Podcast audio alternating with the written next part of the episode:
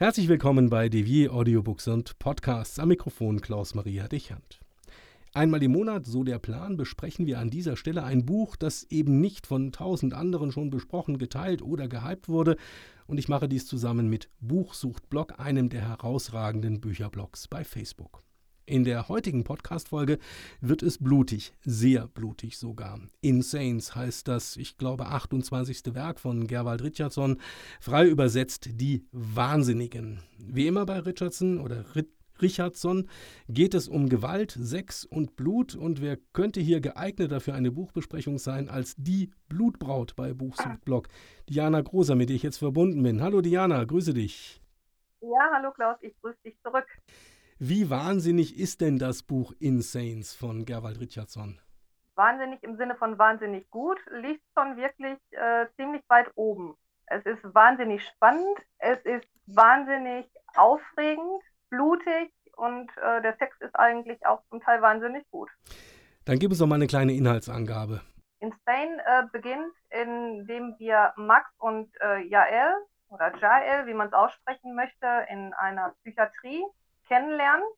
Äh, Max plant seine Flucht, schafft seine, äh, seinen Ausstieg aus einem Fenster auch tatsächlich, merkt neben sich ein Plumpsen und merkt, dass die magersüchtige Jael äh, neben ihm liegt und ihm bedroht, wenn sie nicht mitkommen kann zur Flucht, dann wird sie Theater machen und Alarm schlagen. Und Not oder Übel nimmt er dieses äh, knöcherne Mädchen tatsächlich mit, ohne dass er weiß, was er mit ihr machen soll. Ähm, aber Hauptsache erstmal weg. Ähm, sie lernen sich ein bisschen besser kennen und stellen fest, dass beide in ihrer Vergangenheit ein Trauma erlitten haben und da wohl die gleiche Person dran schuld ist. Sie schmieden Rachepläne, wobei man nicht so ganz erkennen kann, welche Hinter Hintergründe Max eben jetzt verfolgt und warum er sich dann bereit erklärt, da mitzunehmen. Und die ganze Geschichte hat so mehrere Stationen, sehr schöne Ortschaften, die wir kennenlernen. Ähm, die Atlantikküste wird bereist und wir haben beide zusammen ein Ziel und meinen wohl, die können zusammen auch ihr Ziel erreichen.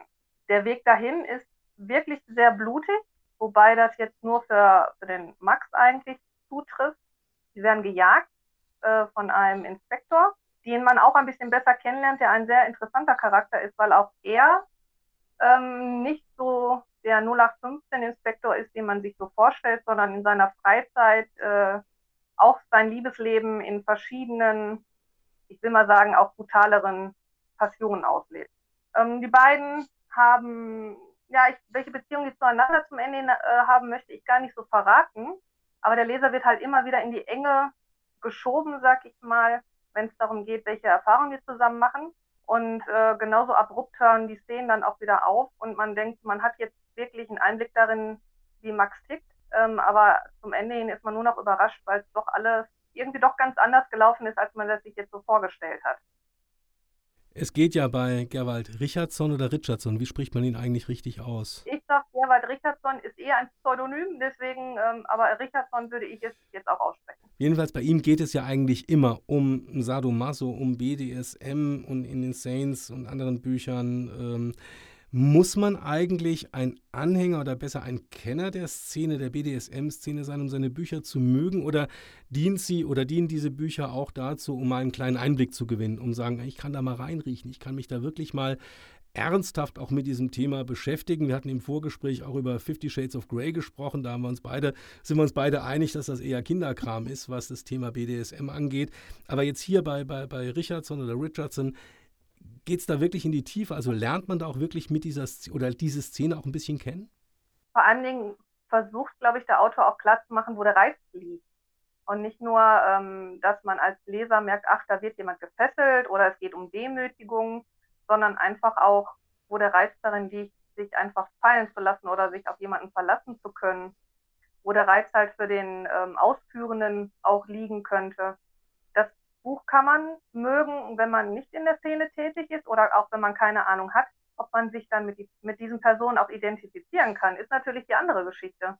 Ähm, das Verständnis nachvollziehen zu können, warum jetzt ein Protagonist so vielleicht reagiert, obwohl wenn man jetzt überlegt, wie blutig die Bücher sind oder welche Gewalttaten da verherrlicht werden, die muss man ja auch nicht unbedingt nachvollziehen können. Man muss da ja nicht sagen können, auch den hätte ich jetzt aber auch mal gerne abgeschlachtet. Äh, bei den Sexszenen ist es halt einfach so, wenn ich mich mit dem Thema auskenne oder wenn ich Interesse daran habe, kann ich schon nachvollziehen, warum da so gehandelt wird oder kann eben auch erkennen, das ist sehr authentisch.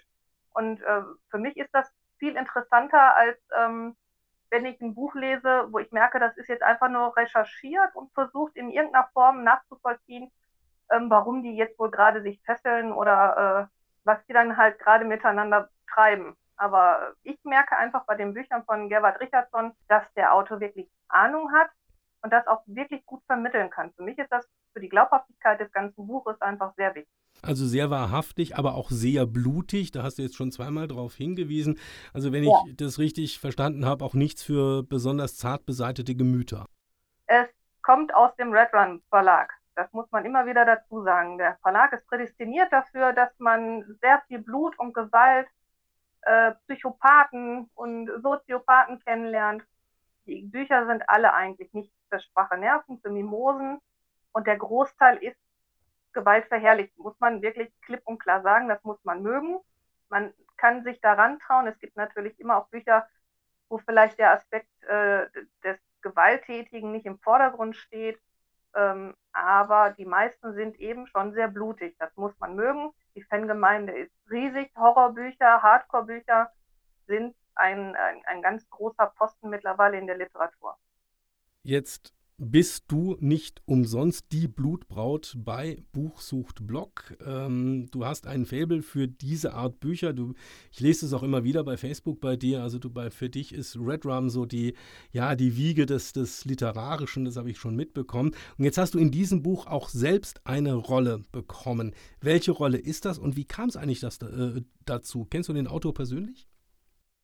Äh, ich habe die Rolle bekommen, ich glaube einfach, weil ich Gerwald Richardson als Autor sehr ähm, unterstütze.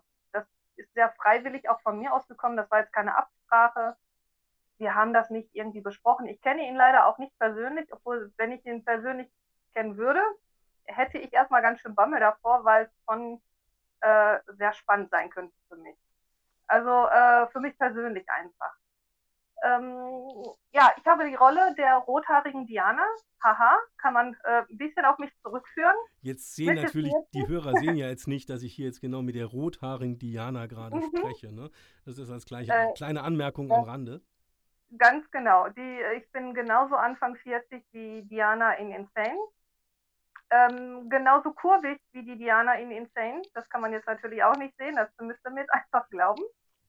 Und ähm, die Rolle habe ich einfach bekommen als Anerkennung. Ich wusste am Anfang nichts davon. Die Rolle wurde auch mehrmals ein bisschen umgeändert, äh, laut des Autors, einfach weil es besser zu mir dann passte. Und für mich ist es einfach eine Riesenehre. Also ich fühle mich da wirklich total geehrt als äh, Bloggerin vielleicht auch, weil man merkt, man kann einfach auch einen Self-Publisher oder auch einen Autor im Verlagswesen ähm, unheimlich unterstützen mit Mundpropaganda, mit äh, Hinweisen zu den Büchern. Selbst wenn es Bücher sind, die vielleicht jetzt nicht 0815 ähm, überall angeboten werden. Also gerade die Autoren, die jetzt vielleicht nicht so bekannt sind, brauchen da vielleicht auch ein bisschen Unterstützung und ich stehe da einfach 100 Prozent hinter. Das ist ja der Hauptgrund, warum wir auch, der Hauptgrund, genau. warum wir diese Geschichte heute auch machen, beziehungsweise auch jetzt genau. hoffentlich dann jeden Monat ähm, ein solches Werk vorstellen. Diana Großer, ich bedanke mich ganz herzlich bei dir für die ja mittlerweile zehn Minuten, die wir miteinander gesprochen haben.